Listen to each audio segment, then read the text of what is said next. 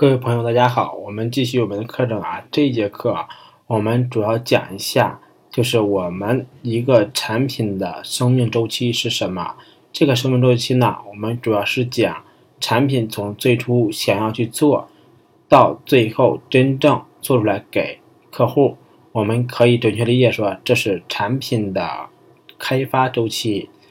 那么这个整个开发周期，它会经历了一些阶段，这些阶段在不同的阶段里面，我们作为产品经理需要做的事情是不一样的。那么在每个阶段，我们需要做的事情是什么呢？以及我们如何的去把每个阶段都做好？这张图就完整的显示了一个产品从最初有意向要做到最终把它做出来的整体的一个全流程过程。首先，当我们自发的 YY 出一个需求的时候也好，或者是有人提给我们需求的时候，我们是站在这个节点的，就是说要做这个东西。那么最终呢，我们是要走到这个钻石的节点，就是说这个事情做出来了，可以用了。那么它提前的过程呢，是先走完这个大圆，大圆走完之后进入开发阶段，开发阶段接着个小圆，最终小圆走完了以后，test 才到这。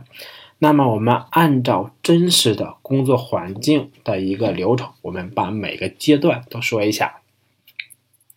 首先，第一个就是我们老板给了任务，说我们要做一款服务产品经理人群的学习社交 APP，是吧？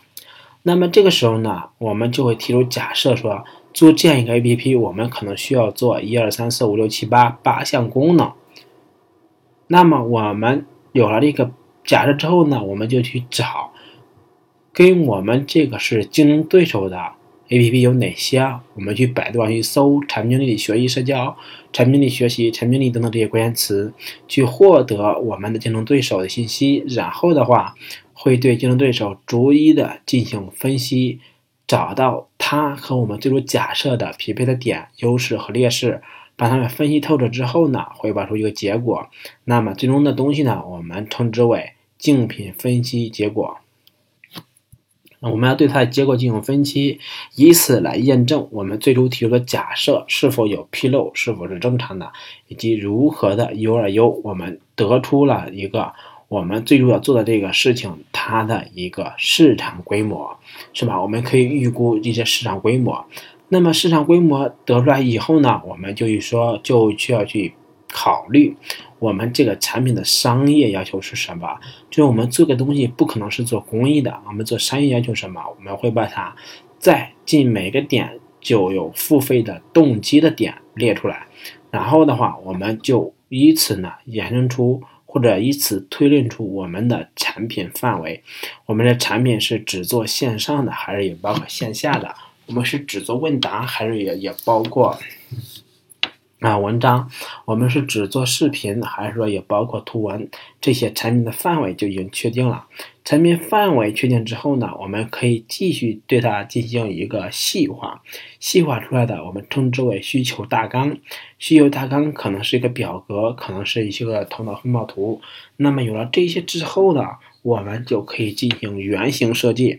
原型设计的主要目的是以最直观的方式把我们的需求给呈现出来，让每一个人都能够看得懂。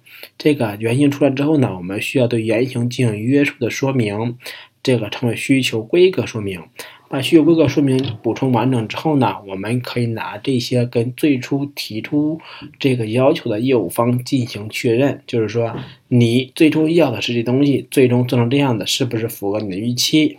当然，在前面的各个环节，我们也应该和业务方多进行沟通，以此来确认我们不会跑偏。当我们确认没有问题了，那么这个阶段我们就要做需求的研发评审。评审结束之后呢，我们这个东西如果是通过了，就会进入开发阶段。开发阶段第一阶段我们称之为交互制作，就是有交互工程师来对产品的数字文档进行一个增加了事件的这么一种文档，可以说能点的、能看的。根据不同场景啊，我们需要评估是做成高保真的还是一般保真的。交互设计完成之后呢，这会继续流转到视觉设计，就是说的简单一些，就是说上上颜色，然后变得好看一些，增加一些视觉规范。那么这些完了之后呢，就会进行场景用力。场景用力呢是研发针对需求说明抽象出来的代码的一个结构。那么场景用力完了之后呢，以我们的测试同学会根据最早的需求确认、交互、视觉这些常用例这些信息来设计出测试用例。就是说，这个需求上线的时候，我们需要测试的有这么一百条或者是三百条。OK，这些也过了之后呢，就开始进行编码。编码就是研发去写代码，写完代码之后呢，研发先自己测，自己测没问题了，会交给产品经理进行冒烟。产品经理冒烟，哎是 OK，主流中通过了，跟我的预期是比较一致的。那么这个时候呢，我们会提交说，让研测试同学进行专业的测试。那么专业的测试呢，我们一定会经历这几个环节的。首先是在开发环境测试，开发环境测试没问题了，就是 test 环境，test 环境测试没问题了，我们上 beta，从 beta 环境再进行真的测试，最终才会上线到线上。线上我们还需要再回归一遍，回归没有问题的，这才是大众客户可以正常使用的产品。这个呢是说我们从一个产品最初的意向到最终别人能够看得见产品，它的整个过程中。大概经历了这么二三十个步骤，当然实际工作中这个步骤有可能会多，有可能会少，根据你不同公司的这么一个架构。但是呢，就是这个步骤从第一步往最后一步，它的这个逻辑套路是所有的公司在做软件开发中都是要用的。所以说呢，这张图看似简单，其实还是蛮有用的。呃，希望大家有有兴趣的可以把它记下来。这是这节课我们讲软件开发流程中的一个各个环节，以及在每一个不同环节，产品经理需要做的事情。